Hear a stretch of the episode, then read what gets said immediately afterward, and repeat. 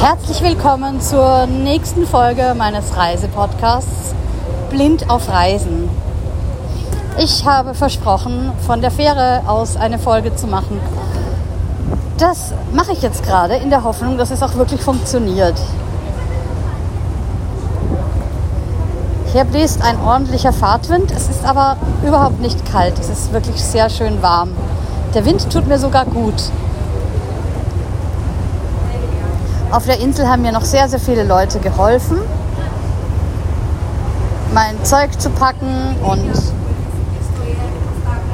ja, darauf zu achten, dass ich ja nichts zu vergesse, was ja auch immer mal passieren kann. Und äh, ja, jetzt äh,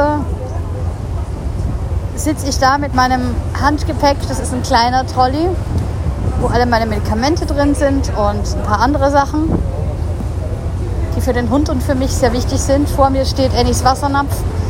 Äh, vor mir ist auch ein Tisch, da, steht die, da liegt die Tastatur drauf. Und rund um mich herum, vielleicht hört man das auch, sind auch noch Menschen. Es waren sogar gerade Kinder da, die erzählt haben, also eins davon hat er dem anderen erzählt, dass es sich den Blindenführhund anschauen soll. Und dann hat der andere gefragt, warum er das jetzt weiß dass das ein Blindenführhund ist. Und er hat gesagt, du siehst das doch. Da liegt ein Blindenstock und da liegt ein Hund und der hat ein Geschirr an. Ja, das Kind hat recht. So sieht's aus. Zwischen den Beinen habe ich übrigens noch eine kleine Plastikflasche zum Wasser nachfüllen. Die ist aber jetzt leer. Die muss ich mir gleich wieder füllen lassen, wenn ich irgendwen finde, der das macht. Und in Alexandropoli werde ich von einer Freundin erwartet. Die andere nämlich die Hotelbesitzerin, die ich eigentlich auch noch gerne gesehen hätte, die ist jetzt gerade selber auf die Insel gefahren, also treffe ich die heute nicht, sondern aber doch ihre Mutter und ja, vielleicht auch noch ein paar andere nette Leute. Lia und ich, wir gehen gleich essen und Fanny und äh, Natascha haben mich vorhin äh, mit Kind auch noch. Äh, Vanilla heißt die Kleine oder Vanilla, Vanilla. So, nicht mit V, sondern mit F ähm, ja, sozusagen in, auf der Insel verarztet. mit, haben alles eingepackt, was noch offen war und mir auch gut gesagt, was wo ist, damit wir das fürs nächste Jahr wissen. Und die Sachen, die ich mitgenommen habe, das sind immerhin die Hundefutterbox und drei Koffer. Einer davon liegt neben mir, die anderen beiden sind mit der Hundefutterbox äh, Ah, mit der Hundefutterbox und dem Karton mit der Fritteuse.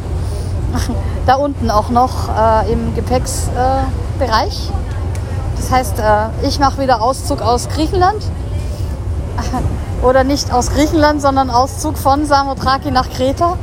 Und jetzt bin ich natürlich sehr gespannt, was da morgen alles auf mich zukommt. Um 9.05 Uhr ist dann der Abflug.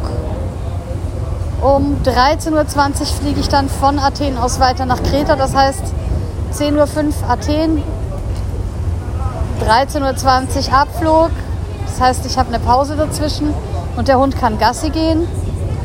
Und dann irgendwann, ich habe jetzt vergessen, wann ich ankomme, ich glaube um 14.20 Uhr oder so, bin ich dann auf Kreta und werde von meiner Hauswirtin abgeholt. Jetzt muss ich mal aufpassen, dass der Führbügel nicht davon. Nee, der liegt gut. Okay. Tastatur auch, weil der Wind geht ja schon ordentlich. Ja, also ich freue mich schon sehr auf das, was da jetzt auf mich zukommt. Und ähm, wundere mich gerade, warum so viele Leute auf der Fähre sind. Relativ viele. Vielleicht kommen die ja gerade aus Limlos, weil die Fähre kommt, glaube ich, aus Limlos, fährt dann nach Samothraki. Limnos, so rum, nicht mit L in der Mitte. Limnos. Fährt dann nach Samothraki und fährt dann nach Alexandropoli. Und ich glaube, dass da ein Teil von den Menschen, die da auf Deck herumschwirren, dass die von Limlos gekommen sind. Ich kann mich jetzt aber auch irren. Ich weiß es nicht. Ja, was gibt es noch zu erzählen? Es war schon stressig äh, mit dem ganzen Gepacke vorhin. Der Thomas vom Camping hat uns auch noch geholfen. Das war super nett. Der fährt dann auch noch den Rest von den Sachen, die nicht in Fannys Auto reingepasst haben, nach Kamajotissa und bringt ihr dann die Sachen. Finde ich auch super lieb. Äh, ja, der Campingplatz hat mich dieses Mal, weil ich auch gekocht habe, äh, 4 Euro mehr pro Tag gekostet, also 12 Euro pro Tag, 49 Nächte. Äh, das ist ein stolzer Preis. Also 4 Euro für Strom bei 49 Nächten.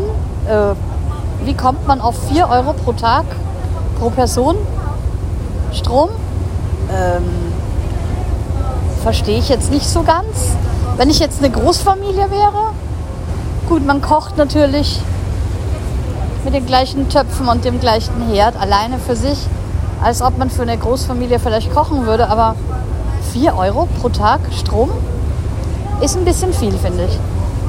Äh, mit allem anderen bin ich einverstanden. Aber das, ja, das ist schon ein bisschen heavy. Die letzten Jahre, beiden Jahre musste ich das nicht zahlen, weil ich ja keinen Herd hatte und keine Fritteuse hatte. Sondern äh, vor zwei Jahren wurde für mich mitgekocht. Und letztes Jahr habe ich eigentlich fast nur Salate gegessen, um dann festzustellen, dass das doof ist. Und dieses Jahr die Fritteuse und den, äh, die Herdplatten mitzubringen. Ja, das hat mich jetzt 4 Euro pro Tag gekostet. Aber es macht nichts, dafür bin ich für 4 Euro unabhängig und äh, kann dann kochen, wenn ich Bock habe und bin von niemandem abhängig, wie gesagt. Ja, 12 Euro pro Tag, 49 Nächte, äh, fast 600 Euro. Gut, äh, da kostet mich jetzt das Airbnb in Kreta wegen Corona weniger im Monat als der Campingplatz. Das muss man sich schon mal auf der Zunge irgendwie zergehen lassen. Das musste ich auch die erste halbe Stunde erstmal verdauen. Aber gut, ähm, ich weiß Bescheid. Ja, ihr Lieben, ich erzähle euch jetzt nicht noch irgendwelche belanglosen Sachen und verabschiede mich heute von euch, für heute von euch. Bis bald. Eure Andrea Eberl.